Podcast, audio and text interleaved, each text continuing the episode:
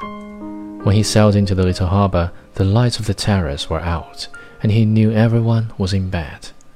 The breeze had risen steadily and it was blowing strongly now. It was quiet in the harbor, though, and he sailed up onto the little patch of shingle below the boat up as far as he could. Then he stepped out and made her fast to a rock. He unstepped the mast and furled the sail and tied it. Then he shouldered the mast and started to climb. It was then he knew the depth of his tiredness. He stopped for a moment and looked back and saw in the reflection from the street light the great tail of the fish standing up well behind the skiff's stern. He saw the white naked line of his backbone and the dark mass of the head with the projecting bill and all the nakedness between. He started to climb again, and at the top he fell and lay for some time with the mast across his shoulders. He tried to get up, but it was too difficult. He sat there with the mast on his shoulder and looked at the road. A cat passed on the far side going about his business, and the old man watched it. Then he just watched the road.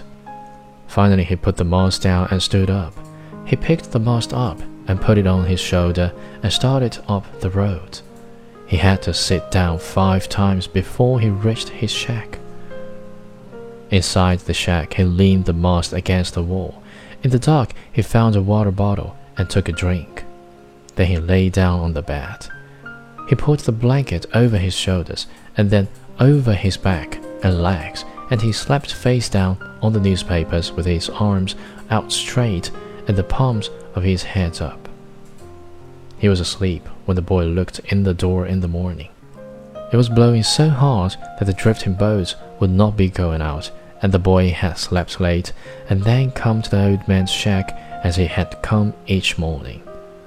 The boy saw that the old man was breathing, and then he saw the old man's hands and started to cry. He went out very quietly to go to bring some coffee, and all the way down the road he was crying. Many fishermen were around the skiff looking at what was lashed beside it, and one was in the water. His trousers rolled up, measuring the skeleton with a length of line. The boy did not go down. He had been there before, and one of the fishermen was looking after the skiff for him. How is he? One of the fishermen shouted. Sleeping, the boy called. He did not care that they saw him crying. Let no one disturb him. He was eighteen feet from nose to tail, the fisherman who was measuring him called. I believe it, the boy said. He went into the terrace and asked it for a can of coffee hot and with plenty of milk and sugar in it. Anything more? No. Afterwards, I will see what he can eat.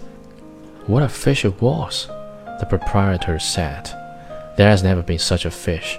Those were two fine fish you took yesterday, too. Damn my fish, the boy said, and he started to cry again. Do you want a drink of any kind? The proprietor asked it. No, the boy said. Tell them not to bother Santiago. I'll be back. Tell him how sorry I am. Thanks, the boy said. The boy carried the hot can of coffee up to the old man's shack and sat by him until he woke. Once it looked as though he were waking, but he had gone back into heavy sleep, and the boy had gone across the road to borrow some wood to heat the coffee. Finally, the old man woke. Don't sit up, the boy said, Drink this. He poured some of the coffee in a glass. The old man took it and drank it.